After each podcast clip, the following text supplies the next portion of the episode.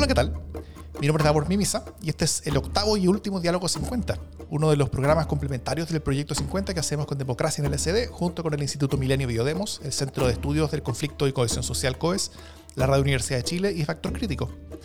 En estos programas hemos intentado explorar un poco más en las materias que tratamos y, que eludimos en Proyecto 50 para tener mejores reflexiones en torno a los 50 años del golpe, pero también y sobre todo para intencionar algunas de las discusiones que creemos que son claves para el presente y el futuro de nuestra democracia. Eh, y hoy vamos a, hablar, a conversar sobre esa democracia, la que tuvimos, la que perdimos, la que, la que recuperamos y la que tenemos, y la que podemos tener o, podemos arriesgar eh, o podemos fortalecer. Eh, tal como en el primer programa, donde conversamos con el equipo que produjo Proyecto 50, eh, voy a estar llevando esta conversación junto a Jimena Jara, mi compañera de Democracia en el SD. ¿Cómo estás, Jimena? Hola, hola, ¿qué tal? Em, en esta ocasión, además, hemos decidido hacer como cerrar en grande, eh, cerrar este ciclo de conversaciones como corresponde, y eso significa que vamos a hablar con las académicas que lideran las organizaciones que han hecho Proyecto 50 posible, eh, que lo han empujado junto con nosotros eh, en silencio, pero con ayuda desde la difusión, con el apoyo de académicos. Em, y tenemos a Elene Rizor, que es profesora asociada de la Escuela de Antropología de la Católica y directora del Instituto Milenio para la Investigación en Violencia y Democracia. Sus investigaciones giran en torno a expresiones de ciudadanía y su relación con, experiencias de violencia desde el crimen a las políticas de reparación eh, a las violaciones de derechos humanos.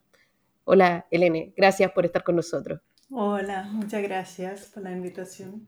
Y gracias por tu apoyo también en la difusión. Te hemos visto ahí con videos eh, invitando a escuchar eh, Proyecto 50. Y también nos acompaña María Luisa Méndez, que es profesora asociada del Instituto de Estudios Urbanos y Territoriales de la Universidad Católica de Chile y directora del Centro de Estudios de Conflicto y la Cohesión Social COES. Eh, ella es una socióloga urbana interesada en los conflictos sociales y en la desigualdad. Eh, un honor tenerte con nosotros, María Luisa. ¿Cómo estás? Hola, muchas gracias. Saludos a ambos. Saludos. Em, bueno, si, les parece, eh, partamos quizás desde nuestras respectivas casas, ¿no es cierto? Eh, Biodemos, COES y Democracia en el SD, que es el podcast que tenemos con Jimena, em, sobre el rol que, investigaciones y sistematizaciones como la que hicimos todos juntos en, Proyecto 50, sobre el rol que, que, tienen en el ejercicio de la memoria, ¿no es cierto? En la construcción de la memoria. Eh, o la reconstrucción de la memoria, eh, sobre cómo eh, este tipo de cosas pueden construir puentes con nuestro pasado y hacia el futuro, sobre cómo pueden también ayudar a entender mejor hoy eso que tal vez era desconocido ayer o que se entendía de manera diferente. ¿Cuál es el rol que ustedes entienden que tienen sus propias organizaciones y, que, y, que, y, que, se ha desplegado en esto, en, en, esto que hemos hecho juntos de Proyecto 50, junto con otras iniciativas también que ustedes también pueden estar haciendo? Eh, ¿quién, quiera partir? No sé, eh, eh, Elena tal vez. Bueno, eh, sí, sin duda. ¿Cuál es el rol? o sea, en un sentido nuestro rol es muy simple, ¿no es cierto? Nosotros somos em, centros de investigación albergados en las universidades. Y como centros de investigación, nuestro rol es sin duda eh, no solamente em, eh, generar datos y generar análisis, eh, establecer asociaciones, enfoques teóricos, plantear quizás también aspectos de la sociedad, en este sentido de que somos eh, un centro de ciencias sociales, ¿no es cierto? Que a lo mejor no es lo que está justo eh, en boga o lo que está justo lo que todos pensamos es lo más relevante. Eso es también nuestro rol como investigadores, ¿no es cierto? Eh, de generar ese conocimiento, de hacerlo lo más fideldigno posible, em, con los criterios de, y la rigurosidad de lo que implica hacer eh, ciencia, de lo que implica hacer ciencia social. Y a la vez tenemos una responsabilidad muy grande que yo creo que tiene la universidad en general también, que tiene que ver con la, la difusión eh, pero no solamente difusión en el sentido como quizás clásico que muchos investigadoras, investigadores eh, nos han enseñado en algún momento, ¿no? Que es como bastante top-down, o sea, en el sentido de que eh, aquí estoy yo, aquí está mi resultado, aquí está mi paper y em, con esto cumplo a entregarle al mundo eh, y a informar. ¿No? Yo creo que una de las cosas que hemos visto em, en las últimas décadas es la manera en que las universidades y los centros de investigación eh, nos abrimos al entorno, nos abrimos al mundo en el cual estamos también. Em, algo que, por ejemplo, hacemos en, en, Biodemo mediante los diálogos Biodemo, eh, donde eh, tratemos que investigadoras, investigadores, a veces también investigadores, investigadores invitados que no son de nuestro centro, eh, explayan, expositan y también dialogan sobre eh, un tema y a veces lo hacen con actores de la sociedad civil o de alguna institucionalidad pública.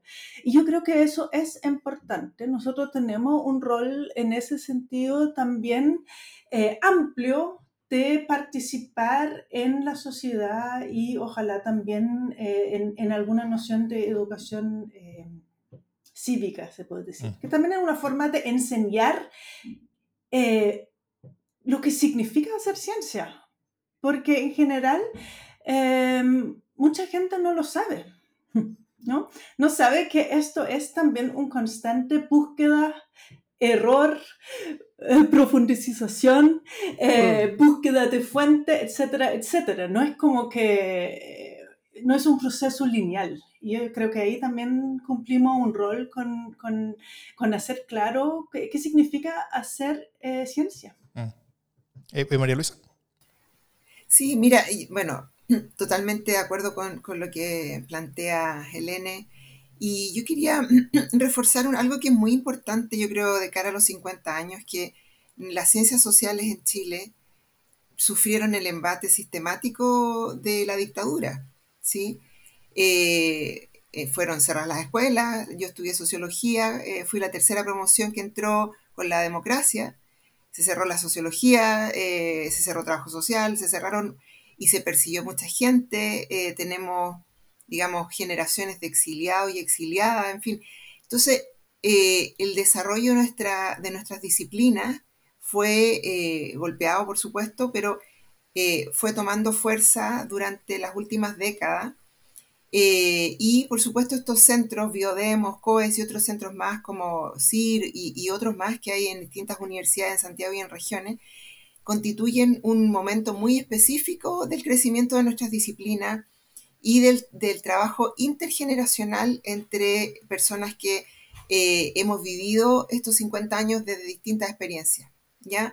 Entonces yo quería también reforzar aquello, que eh, nuestra colaboración en este caso con ustedes eh, y con Biodemo también responde a una necesidad de reconstruir un tejido importante entre nuestras disciplinas, entre nuestras generaciones, entre un espacio académico que obviamente, como decía Helena, está muy tensionado por esta productividad, ¿no es cierto?, pero que tiene también el afán de llegar más allá, de conectarse.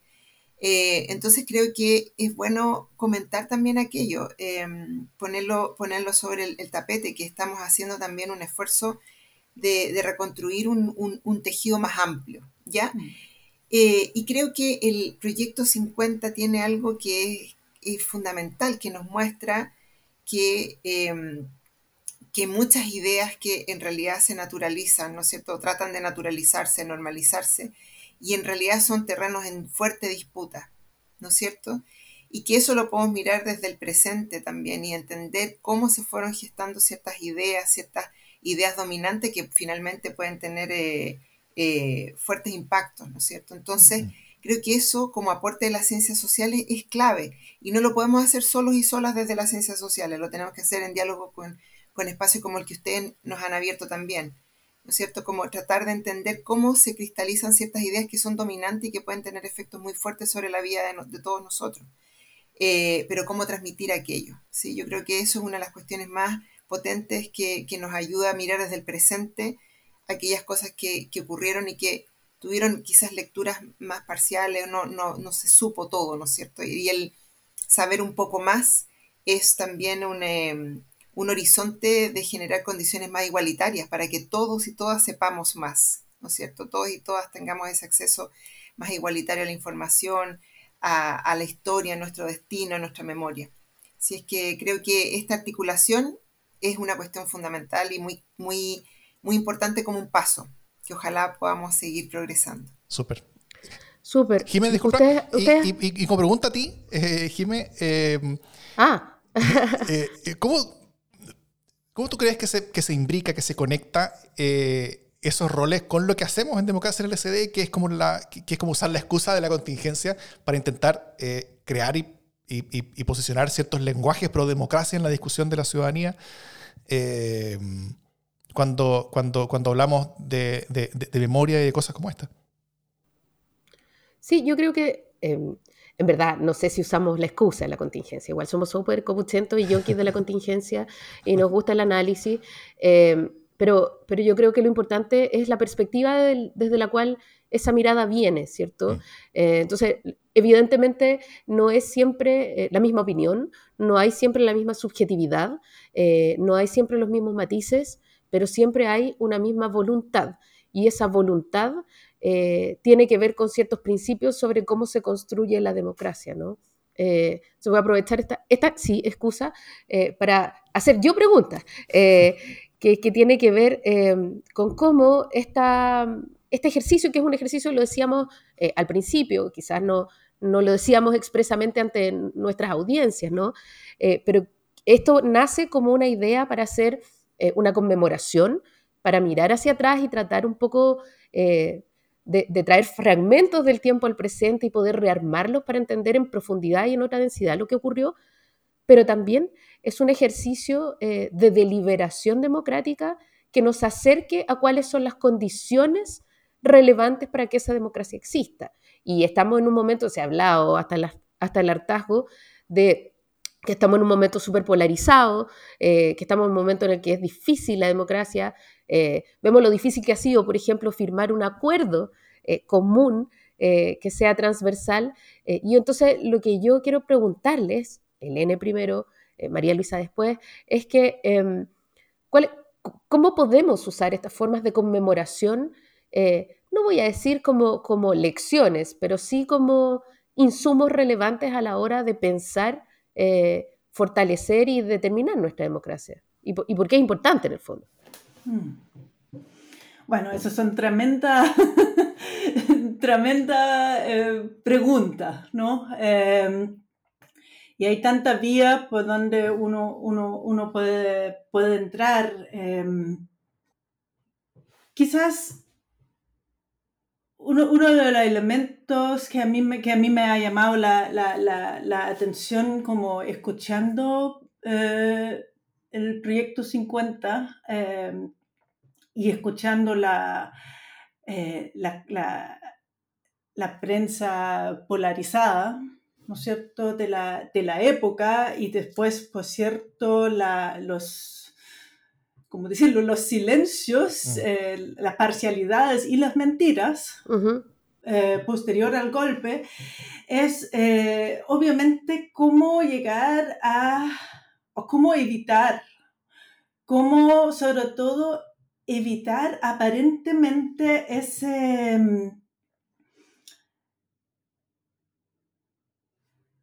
sensación de que esto es inevitable o que el conflicto es inevitable. ¿no es cierto? Que el choque o la confrontación es inevitable. Y es, aquí está claro, y yo creo que tú apuntas un poco a eso también cuando nos lleva al presente y la, y la eh, en existencia de, de, de, la firma común en la actualidad, 50 eh, años después, ¿no es cierto? Que es evidente que hay múltiples fallas aquí, ¿no? Eh, ni siquiera voy a entrar en la posición eh, geopolítica de la época, que yo creo que queda claro también a todos que es un rol decisivo, ¿no es cierto? No, no todo es interno, muchísimo es externo también. Pero es evidente la importancia, ¿no es cierto?, de la institucionalidad evidente la importancia de una institucionalidad eh, robusta, eh, una justicia robusta y sin duda un Congreso. Yo creo que ahí eh, va tu, tu, tu, comentario, o por lo menos por allá me lleva también tu comentario, ¿no es cierto? Em, y, y, la responsabilidad del Congreso de la época y la responsabilidad que tenemos en, en la actualidad. ¿no? O sea, no, no da lo mismo como actuamos. Y no da lo mismo eh, con qué altura de mira tenemos eh, frente a posiciones inmediatas, eh, ventajas y desventajas. Aquí estoy haciendo entre comillas, que no se puede escuchar en un podcast inmediata que uno puede sacar en, en, en la contingencia. Si no asumimos todos, más allá de la institucionalidad inclusive, eh, el compromiso de estar a la altura de desescalar eh, ambientes de conflicto cuando es posible y insistir en ese eh, desescalamiento. también cuando es o parece imposible, ¿no? Porque el costo de no hacerlo es tan alto y las consecuencias son tan tremendas, y lo estamos viviendo hasta el día de hoy, ¿no es cierto? Que no es algo que podemos em, darnos el lujo, no sé si es un buen término, porque no mm. creo que lo sea, pero darnos el lujo de no hacer, ¿no? Em, ahora, eso obviamente puede ser más fácil decir, o es mucho más fácil decir que hacer, pero eso no quita la necesidad, ¿no?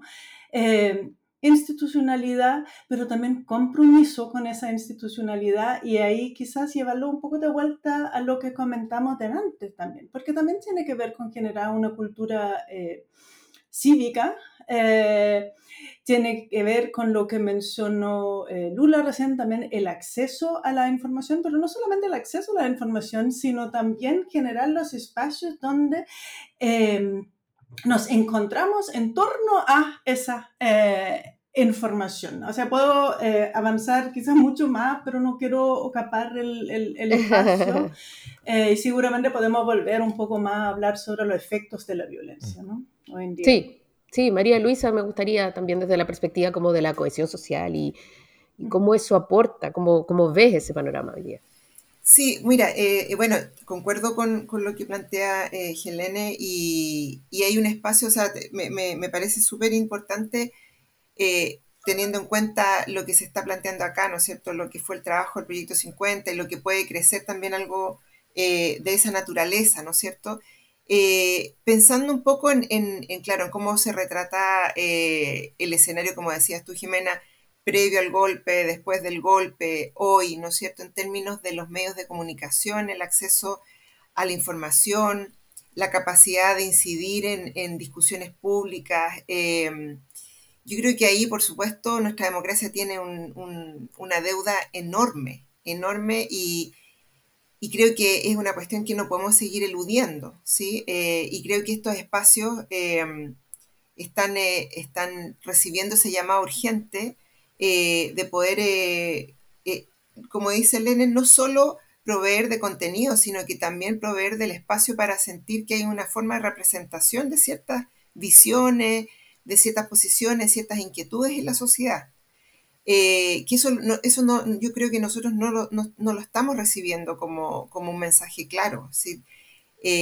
la sociedad contemporánea chilena pensando un poco lo que retratamos de Proyecto 50, ¿no es cierto?, se ha complejizado en un sentido bien diverso, amplio, muchas veces fragmentado, ¿no es cierto?, el punto de vista de la cohesión. La sociedad chilena que nosotros vemos la representación de lo que aparece del Proyecto 50 en una sociedad que sabemos además eh, que era una sociedad en ese sentido de estructura social más polarizada. Estructura social, lo que quiero decir era que había un sector pobre muy amplio y sectores medios pequeños, ¿verdad? Profesionales y, las élites. Entonces, no teníamos estas clases medias, no teníamos, eh, eh, eh, digamos, una, una, composición más diversa, intergeneracional, la expansión de la educación, la migración, no teníamos aspectos multiculturales, en fin, más, más, más complejos como los que tenemos ahora. Entonces, creo que e, ese espacio para nuestra democracia, de cómo nos sentimos representados, no solo por la política, sino también en esta esfera pública, que la tenemos que construir entre todos y todas, creo que es súper e, es súper importante para fortalecerla, ¿ya? En el sentido en que la cohesión social, como me, preguntabas tú, eh, Jimena, tiene un aspecto eh, identitario importante, pero sabemos que no puede ser de una identidad, de una eh, comunidad nacional homogénea, ¿no es cierto? Así es. Apretada, sino que es una comunidad nacional con las características que tenemos ahora. Pero si no logramos abrir esos espacios para la representación, para el intercambio, esos aspectos van a seguir estando muy lesionados porque no lo hemos resuelto, ¿no? Entonces, Creo que ese es un ámbito en donde, donde a mí me, generó mucha resonancia, ¿no es cierto? Cómo abrir más espacios de debate público amplio de, distintos actores, en fin. Y no, mm. no repetir los errores, un poco lo que dice eh, Helena, los errores que ya vimos mm. eh, y hemos visto, ¿no?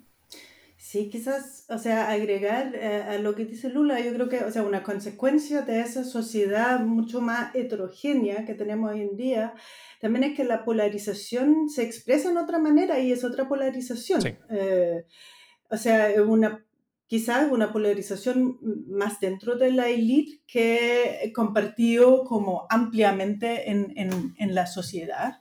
Eh, quizás recordar también que Øhm, hoy en día son pocos los chilenos que militan en un partido, mm. por ejemplo, también. Entonces, los tipos de eh, relación entre eh, el sistema de gobernanza y el Estado y la realidad social día a día de distintos grupos eh, no tienen esa misma mediación, pero también hace que quizás los debates y la polarización a nivel de élite política no se manifiestan tampoco en la misma manera en, en, el día a día, ¿no? Mm. Entonces, como la distancia entre lo que la gente percibe como política y lo que la gente percibe como su vida es... Eh, yo creo más grande, pero sobre todo es otra, ¿no? Entonces, mm. pensar que aquí hay una analogía en términos de polarización equivalente a polarización en la actualidad, yo creo que eso sería erróneo. Mm. Sí, eh, justamente quería ir para allá, eh, porque en Proyecto 50 hicimos un levantamiento de información, ¿no es cierto? una investigación, también una, una, una curatoría entre toda la información. los diarios eran mucho más extensos que, el, que lo poco que nosotros leímos. Eh, pero íbamos seleccionando siempre noticias cada día para intentar poner a los auditores actuales en el momento de los últimos días de la democracia y también en los primeros días de la dictadura, eh, intencionando hartos contrastes, ¿no es cierto? Intencionando primero el contraste entre Silo y el Mercurio para marcar esta división de lenguajes, de realidades, de confianza el contraste entre dictadura y democracia, entre la primera mitad y segunda mitad del programa, eh, que es bien evidente. Eh, y también, eh, quizás más sutil, el contraste entre el Chile de hace 50 años y el de hoy día, ¿no es cierto? Como que mm. intentando traer a colación las cosas que nosotros pensamos que eran las más contrastantes y diferentes. Para, y, también algunas que, que, podían sonar muy, muy, muy conocidas. Eh, y, sobre todo en torno a esto, eh, y, ya han, comenzado este tema y me gustaría como, como, como, darle más, eh, a, ver hasta dónde y qué más podemos sacar. ¿qué, cosas ven similares y qué cosas ven diferentes en el Chile de hace 50 años con respecto al de hoy en, esto, ¿no en, calidad de diálogo, en relación, algo hablaba sobre relaciones vínculos, sobre relaciones vínculos políticos, sobre, sobre la forma en la que se configura la la polarización, que es bien distinta, ¿no es cierto?, eh, eh, eh, de ese tiempo y actual, tal vez era mucho más intensa, mucho más multidimensional antes y, mucho más universal también, era, era más de, de, intensidad, de alcance. y eso tiene consecuencias, ¿no es cierto? O sea, Chile tiene Chile tiene una situación de su democracia bastante distinta porque las situaciones son, son, son diferentes. O sea, eh, hay, tantos paralelos como algunos sugieren en torno a este camino que parecemos estar embarcados con respecto a lo que pasaba antes, eh, o, hay más o hay más razones para tener eh, más esperanzas, además de los temas que ya hemos estado explorando. Sí, em, mira, yo creo que yo quería también, bueno, volver un poco a lo de la polarización, que creo que es un, es un tema que tenemos que, en lo que tenemos que meternos como muy en profundidad y lo veo un poco más del punto de vista como lo que, lo que comentaba al comienzo, de cómo se construye una idea, ¿no? Una idea que apela naturalmente a, un, eh, a una, entonces, un diagnóstico en donde se requiere orden, ¿ya? Eh, y, y, la polarización de la sociedad chilena eh, como idea, digamos, previo al, al golpe de Estado, también hay que entenderla como una, un terreno en disputa. ¿ya? Es decir, e, e, es también un intento de retratar una situación de, de, enfrentamiento, un poco lo que decía Helene, ¿verdad? De enfrentamiento que no, tiene, que, no tiene otra salida más que una respuesta autoritaria, ¿no es cierto? Fuerte, en fin. Entonces, yo creo que es muy interesante en esta discusión que estamos teniendo abrir la, la, la, la, atención respecto de cómo se maneja eh, discursivamente eh, la construcción de la polarización social. Mm. ¿ya? O sea, yo cuando digo la polarización, la estructura social, es un concepto así como más neutro, ¿no es cierto? Porque en el fondo lo que estoy diciendo es que la estructura social, en vez de estar como distribuida más o menos con distintos porcentajes, ¿verdad? Eh, era, estaba como concentrada en dos polos, ¿ya? O mm. más o menos. Pero no, eso no significa que en, las visiones culturales, políticas eh, de, la, de, la, sociedad entonces haya estado también eh, necesariamente eh, enfrentado así. O sea, hay mucho también, ¿verdad?, de lo que se decía la lucha de clase, etcétera. Pero lo cierto es que también, y lo vimos reiteradas veces en el, en el, en el podcast, habían proyectos que, transformadores que eran bastante más mayoritarios, no solo Allende, ¿verdad? Tomich. Entonces, se sabía que había, y ya venía de antes, una ola transformadora que, que generaba consenso en una, en parte importante de la sociedad, ¿no es cierto? Entonces, eh, y eso yo creo que es, es, parecido a lo que tenemos ahora, en ese sentido, que en el fondo nosotros con el estallido social eh, eh, hay un diagnóstico de que hay, es necesario hacer cambios importantes, ¿verdad? Que es urgente, que tiene que ocurrir, etcétera independiente, yo creo, de lo, cómo fue el resultado finalmente con, lo, con el plebiscito, con la constitución, el rechazo, etcétera, lo que está pasando ahora. Pero, pero si uno mira, eh, y eso nosotros sí lo hemos visto en COES, todo la, la, el ciclo de movilizaciones estudiantiles, medioambientales, feministas, eh, eh, de la cuestión del de, conflicto chileno con el pueblo mapuche, etcétera, eh, viene, ¿verdad?, un ciclo importante, sostenido eh, de, poner estos temas sobre la agenda, ¿no es cierto? Entonces, yo creo que eh, por eso la, cuestión de la polarización, yo creo que hay que tomarla con hartas pinzas porque tiene un efecto, ¿verdad?, sobre la población, como de transmitir un mensaje que frente a eso hay que encontrar una salida que apele al orden, ¿no es cierto? Y ya sabemos más bien en Chile, nuestra tradición histórica, quienes representan el orden, ¿no es cierto? Entonces yo creo que hay que discutir críticamente y sistemáticamente aquello, eh, ayer y hoy. Y como dice Helene, eh, la polarización ahora quizás eh, responde también a, obviamente, a un, a un, proceso de transformación muy importante que ha tenido la sociedad chilena en el sentido de su recomposición, ¿verdad? La llegada de, de población migrante, la, el etiquetamiento, etcétera. Entonces, también ahí hay, una, hay un contenido importante de cómo se quiere apelar a quien resuelve eh, estos problemas.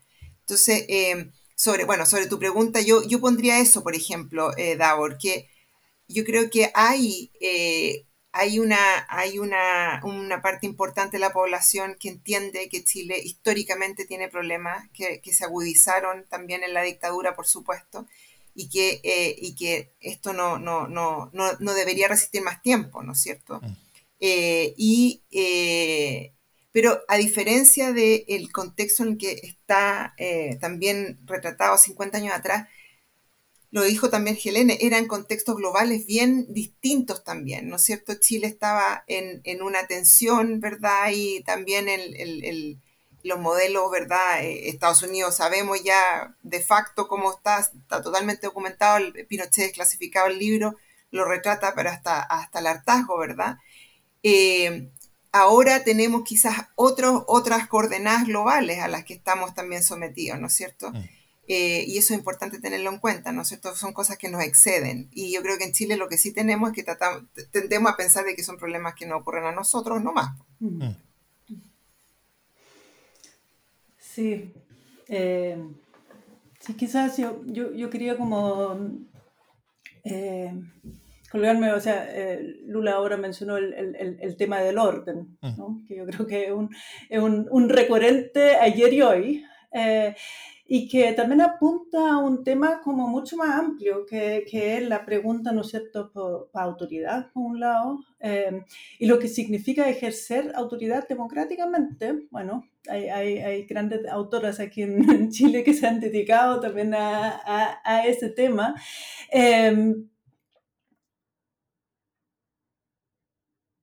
Lo que pasa es que la violencia está siempre presente en cualquier sociedad. ¿No? Está siempre presente o como un relato mítico fundacional o como una amenaza, una potencialidad, eh, sea a nivel social o sea como una violencia eh, política o de Estado, como la que se, se, se, vivió sistemáticamente durante, o sea, con el golpe y durante la dictadura, ¿no es cierto? Eh, y va dejando también eh, legado y nociones acerca de cómo se debe responder ante el desorden, ¿no? O, o, o, la noción de que aquí se está derrumbando institucionalidad o se está derrumbando el orden social como lo conocemos, ¿no? Mm. Eh, y y la autoridad está también siempre relacionada con una noción de, de pueblo. ¿Quién tiene la capacidad de eh, representar, interpretar el soberano, que supuestamente es el pueblo? Ahora, el problema es que el pueblo, como noción, es un, un, un significado vacío. ¿no es cierto?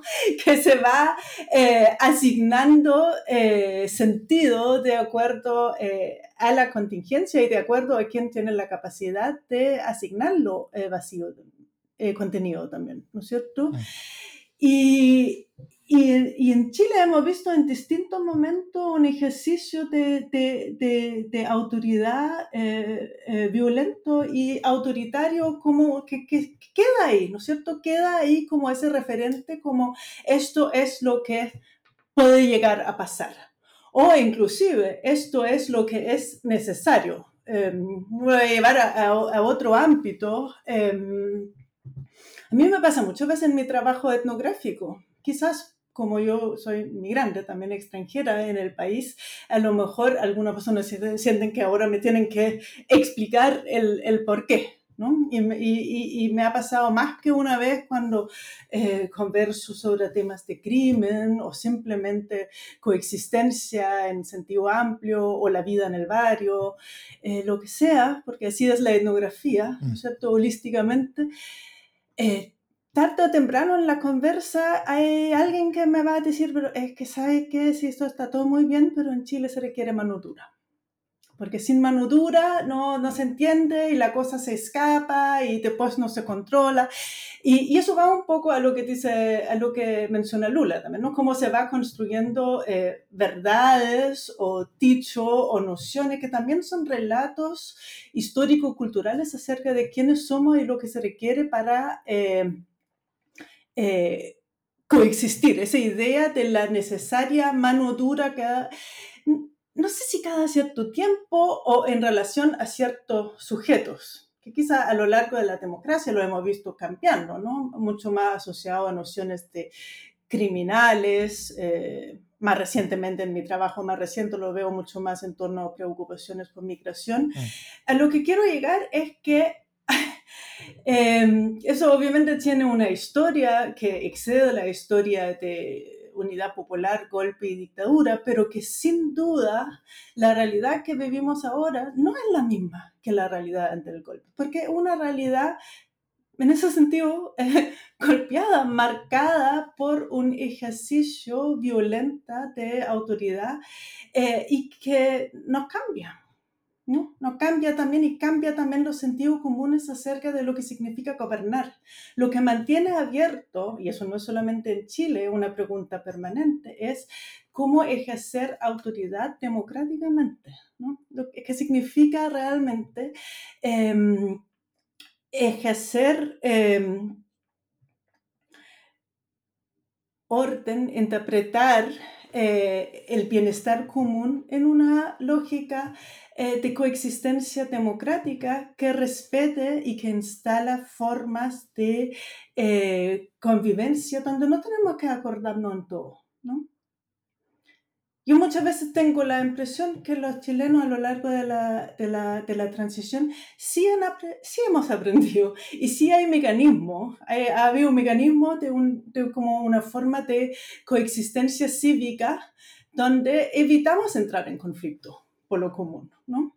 La clásica eh, recorrido en taxi, ¿no? todo, todo, todo, lo hemos probado, ¿no? Que alguien dice no, eh, ¿qué opinas de ta, ta, ta, ta, ta? y uno se da cuenta que la otra persona opina diametralmente distinto a ti y la gente normalmente retrocede, ¿no? Entonces, cuidamos el, espacio común con no entrar en, el, en, la discusión. La pregunta es también cómo establecemos como normas y culturas que nos permite sí entrar en la discusión, porque sí es necesaria la discusión, ¿no? Y sí es necesaria... Eh, tenerla justamente para poder avanzar también en, en, en, la sociedad. Yo quiero eh, tomar esto que ustedes vienen enunciando, que también, esto que dice Elene eh, a propósito de la autoridad, ¿no? que Katy Araujo ha estudiado exhaustivamente esta idea de cómo, cómo va cambiando, cómo se hace dinámico, cómo, cómo nos basta también la mano dura, entonces hay al mismo tiempo una nostalgia de mano dura y una reacción contra la mano dura, entonces cómo se genera otro tipo de autoridad. Y también cómo se generan nuevos tipos de asociatividad, ¿no? Respecto de lo que decía María Luisa. Eh, eh, efectivamente, las formas de asociatividad han cambiado. Eh, uno podría pensar que han estado castigadas, que es menos, pero también descubrimos que son otras las formas, ¿no? las formas de, politización y las formas de, asociatividad.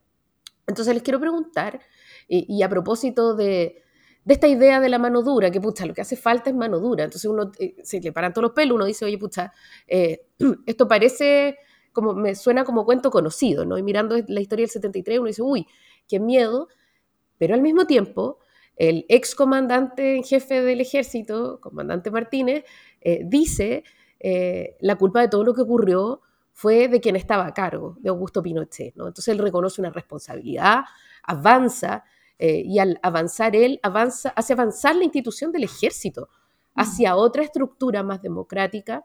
Entonces, lo que viene a decir él, lo que vino a decir quizás el, eh, el, encargado de la, de la, defensa cuando fue el toque de queda en el estallido, ¿no? Esta, esta idea de no estar en guerra con nadie, habla de una institución del ejército que por las razones que sea, hoy día no está dispuesta a jugar este mismo papel ni a amparar fuerzas políticas que le tiren este papel. Y por otro lado, hay fuerzas políticas eh, que uno no sabe qué derrotero están eh, llevando. Eh, hay, fuerzas políticas que se están configurando y que tienen una, una base más autoritaria. entonces, lo que yo quiero preguntarles es, porque se ven estas señales que son medio contradictorias, ¿no?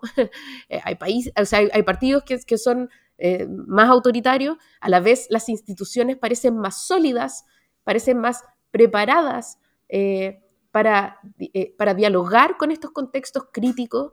Y lo que hemos visto de nuestra democracia el 2019 es que confrontada a una crisis muy grande del sistema político, una crisis de confianza gigante, sin embargo logra darle una salida. Mejor, ideal, no, insuficiente, lo que sea, pero le da una salida democrática. Y les quiero pedir eh, como su perspectiva respecto de esto. ¿Estamos, estamos mejor preparados? ¿Qué cosas hemos, hemos mejorado? ¿Qué cosas hemos aprendido? ¿Cómo están las instituciones respecto de cómo funcionaban antes?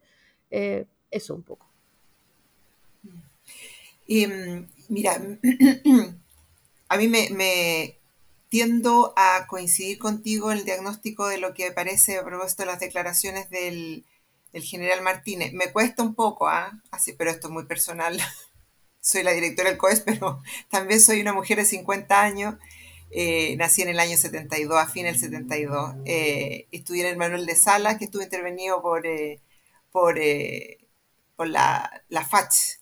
entonces yo viví esa dualidad de la que tú hablas, ¿no? Un colegio bien progresista intervenido por, por las fuerzas militares. Entonces, me, me, me parece que hay un avance, me parece que hay una eh, hay algunos colegas que lo describen entre las élites como una cierta reflexividad, ¿no es cierto? Que son capaces de mirarse a sí mismos claro. y ver en realidad que eh, el cambio va en una dirección que eh, o tratan de avanzar, incluso pragmáticamente, no tanto quizás por una convicción profunda, pero sí pragmática, o se quedan anquilosados y pueden ser, eh, digamos, fuertemente responsabilizados también por lo que ocurrió antes, aunque no fueran los mismos actores, pero la misma institución, ¿no es cierto? Si es que no cambia. Entonces yo creo que sí, que hay un pragmatismo ahí eh, que responde a, los vientos de cambio que en algún momento tienen que llegar a estas instituciones. Eh, las instituciones además también son diversas, o sea, por ejemplo, en estos, en estos reportajes que uno ve ahora, eh, es súper emocionante cuando tú a, propósito de la atención del Mamo Contreras, eh, ver los testimonios de los prefectos de la PDI, por ejemplo. ¿No es cierto? Que es una institución que estuvo ligada, tiene responsabilidad durante la dictadura, pero otra alma tiene también democrática y persigue y busca, ¿verdad? Y tuvieron en ese, esos roles. Entonces, creo que es importante lo, que se está diciendo, ¿verdad? Pero yo creo que el asunto en términos de aprendizaje es que creo que es muy bueno ese aprendizaje, pero también nos tenemos que dar cuenta que en la actualidad el modelo que está exportándose no requiere de una dictadura militar, ¿no? Eh, está, está consolidándose incluso erosionando la propia democracia, pero con las herramientas de la democracia, ¿no es cierto? Se elige democráticamente a Bolsonaro, ahí está mi ley, no sabemos qué va a pasar, ¿verdad? Trump, Trump quisiera volver a ser candidato a pesar de que sus seguidores hicieron este, este asalto al Capitolio. Entonces, a lo mejor ya no se necesita eh, golpes de Estado con militares de por medio, ¿cachai? como para poder eh, restablecer un orden eh, que garantice estos intereses que es bastante evidente en el caso, de, en el caso actual, ¿verdad?, de una extrema derecha que además comulga con decir, eh, con negar el cambio climático, con retroceder los derechos de las mujeres, eh, en eh, atentar contra los derechos de la, diversidad sexual, etc. Entonces, yo creo que lo que tenemos que, que interrogar ahí es, en general, nuestras instituciones, ¿no es cierto? Y cómo permea dentro de nuestra misma democracia tal cual la conocemos esa erosión, ¿no es cierto? Cómo la va erosionando eh, y cómo se convive con instituciones que yo creo que por lo menos en nuestra realidad latinoamericana tienen dos almas siempre. Está, eh, eh, el, bueno, en general se describe en la literatura, ¿no es cierto? Que el Estado tiene, el Estado tiene dos almas, el Estado tiene una mano izquierda y una mano derecha, ¿no es cierto? te trata bien y te trata mal yo creo que ahí hay, o sea, un poco, eh, creo que ahí eh, tenemos que también entender un poco que a lo mejor no es con esas herramientas, ¿no es cierto?, de la bota, ¿no es cierto?, de, la metralleta. Es con otro tipo de herramientas que eh, van a golpear avances que han sido muy importantes. Y yo creo que una cuestión que seguramente Helene y la gente de Biodemos lo ha visto más, ¿no es cierto?, que es el, el asunto de cuánto estamos como sociedad dispuestos a renunciar a esos logros por encontrar este amparo que nos prometen de cierta estabilidad, orden, eh, autoridad, comillas, real, ¿verdad? Etcétera. ¿Cuánto estamos dispuestos a ceder? ¿No es cierto? Entonces, creo que, mm, creo que eso también es, es, algo que tenemos que aprender, ¿no? Mm. Y en esa línea, otras cosas que tal vez podríamos aprender. Eh, bueno, un, mensaje que siempre hemos querido intencionar en este podcast eh, era que, el golpe al, final, hasta, hasta el final incluso, no era inevitable, ¿no es cierto? algo hablamos de esto al principio de la conversación. Eh, que, siempre la política, la Fuerza Armada o la sociedad civil pudieron haber tenido un mayor rol para impedirlo. Eh, y que pudieron haberlo efectivamente evitado. Uno, uno, de hecho, escuchando el podcast, llega a sentir con frustración esas oportunidades perdidas, como, de, como los casi casi de, de acuerdos de salidas políticas, de acuerdos institucionales, eh, eh, y, de cosas que, que, a veces se caían en última hora, ¿no es cierto? Como que uno, uno, uno ve eh, que, que, el camino hacia el golpe fue un camino muy frágil, de que, de que, siempre, de que muchas veces pudo haber desvíos, pudo haber salidas que, no llevaban al golpe. Eh, pero a pesar de eso, todas esas, eh, a pesar de todas estas oportunidades, eh, igual existe esa sensación, existía en ese tiempo esa sensación de inevitabilidad trágica, ¿no es cierto?, que existía en torno a ese, a ese como, como, como destino. Incluso existe hoy en, muchos este, esta, esta, idea de inevitabilidad trágica de ese destino en, torno a este pasado, el 11 de septiembre. Pero, pero, yo creo y creemos, y de hecho parte de la idea de este podcast es, intentar revelarnos ante esa, ante esa obligación. Como con B larga, revelarnos con B larga. Sí, el, revelarnos con B larga ante, ante, esa, ante, ante esa idea. Porque rendirnos a ella al final es, al final quitarnos la agencia que cada ciudadano tiene, ¿no es cierto?, en, sus manos para empujar los acontecimientos en otras direcciones. Todos las tenemos, no en las mismas dimensiones, eh, no por los mismos caminos, pero, pero todos podemos hacer algo al respecto.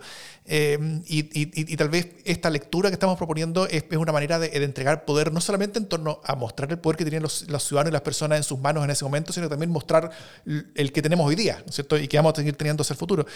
Eh, entonces me gustaría preguntarles si, primero si lo ven así también, y también qué cosas podrían ayudar como sociedad a alejarnos hoy de esa sensación de destino trágico sobre el pasado y sobre todo de una como idea de destino trágico que, que, que, que yo creo que empieza a permear sobre nuestro presente y futuro, ¿no es cierto?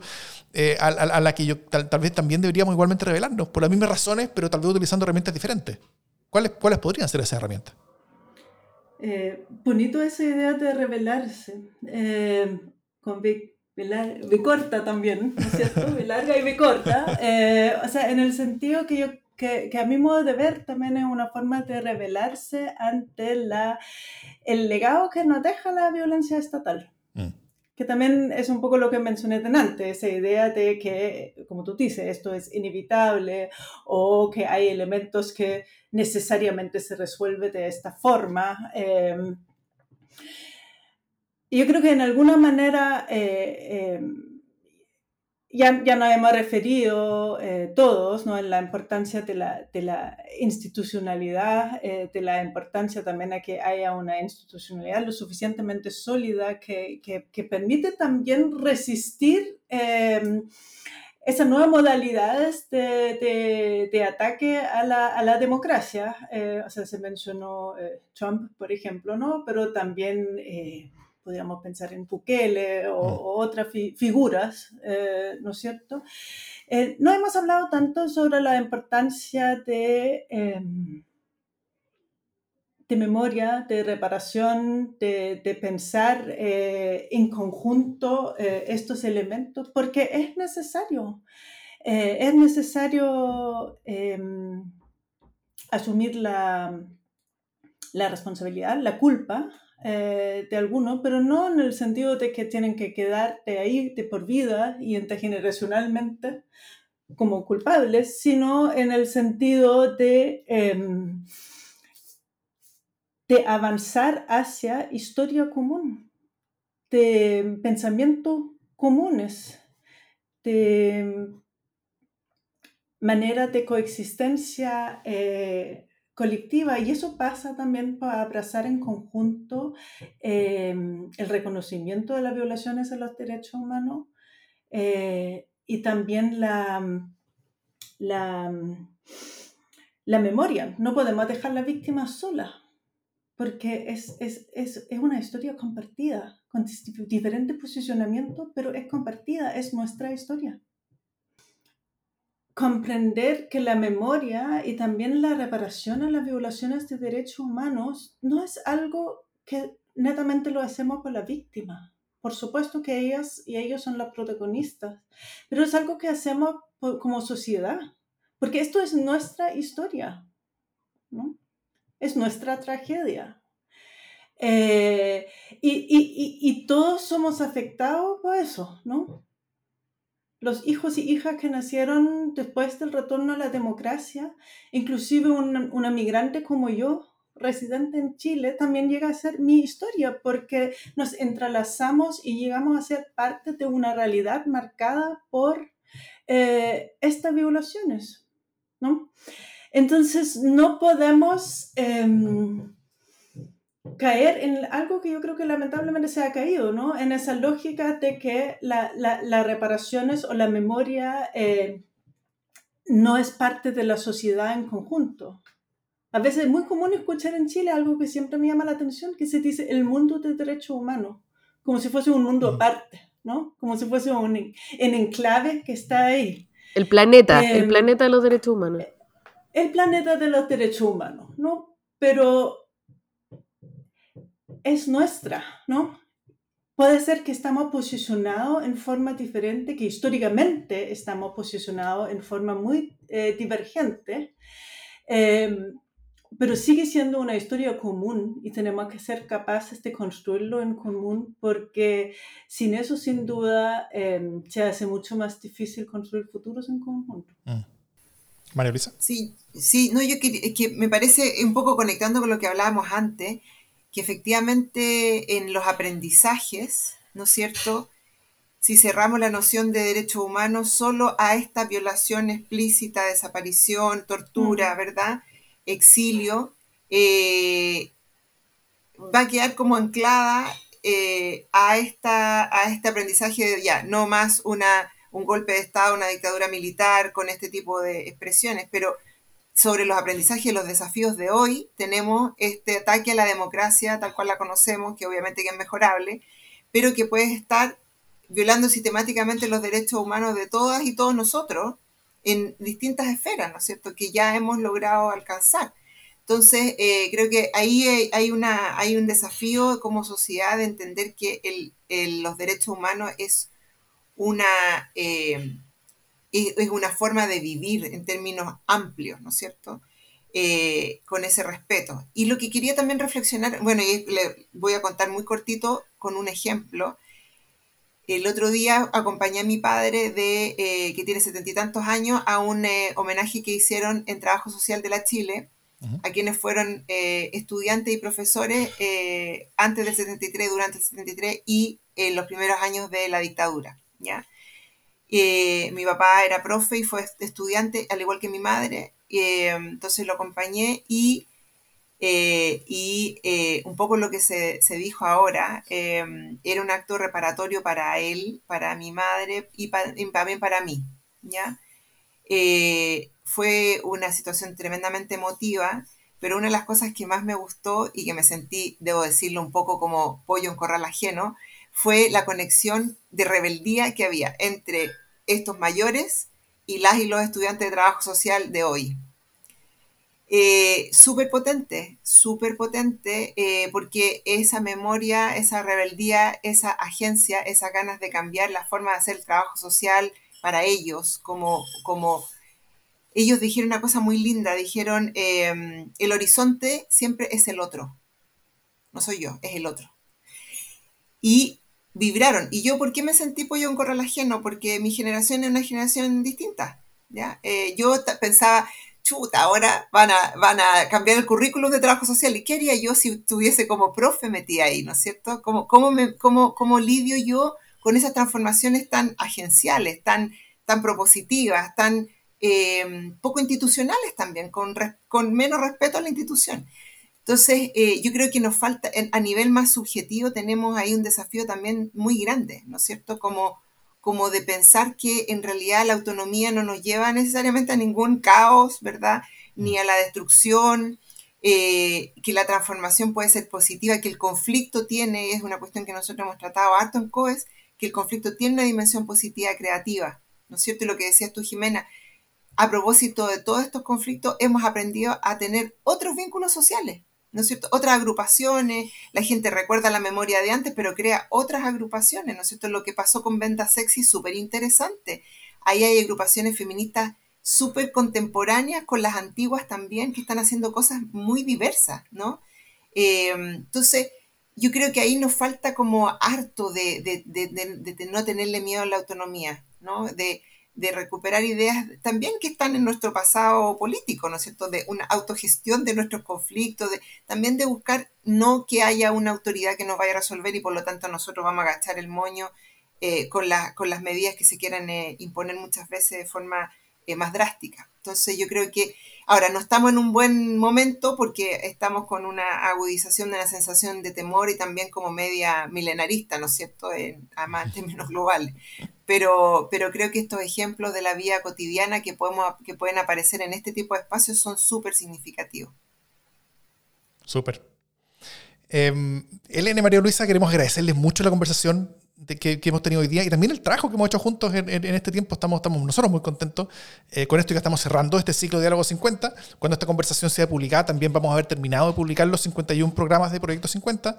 Eh, obviamente, para quienes no lo hayan escuchado, nunca es tarde. Eh, adelante, por favor. Y, y, para el resto, ojalá ayúdenos a transmitirlo, a, difundir este trabajo que creemos que, que, es valioso y que tiene una vigencia, tiene una vigencia de 50 días después del golpe también, ojo, porque la narrativa llega hasta el día 50 después del golpe, así que no, no solo no es tarde, sino que están a tiempo. Em, yo voy a...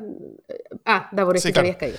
Bueno, y, y- y- y que tiene eh, esta vigencia 50 y después, como dice la Jime, eh, y, que también va a, ser, va a ser vigente para los 51 años, para los 52 años, para los 60 años y más adelante. O sea, eh, eso, eso va a quedar, esperamos, para, la- para la posteridad y que sea un aporte para lo que viene. Así que, eh, Helene y María Luisa, muchas, muchas gracias. Gracias a ustedes. Muchas gracias. Sí, muchas gracias. Muchas gracias por la invitación. Gracias por, hacerte par- por hacerse parte de esto, por, por darle densidad a nuestra reflexión y a las intuiciones que marca Proyecto 50 y, que, y por permitirnos eh, proyectar este trabajo. Eso. Así que, nada. Y muchas gracias, Jimena, también, y a todas las organizaciones que nos acompañaron, Biodemos, COES, Radio Universidad de Chile, Factor Crítico, y a todo el gran equipo que trabajó muy duro con nosotros para hacer esto posible. Así que muchas gracias a todos y a todos que nos han escuchado y quienes nos han ayudado a difundir y que se han transformado en, en- en- en voceros de esto que hemos intentado hacer a través de redes sociales, a través de sus conversaciones privadas y todo eso. Sobre todo a ellos también, muchas gracias.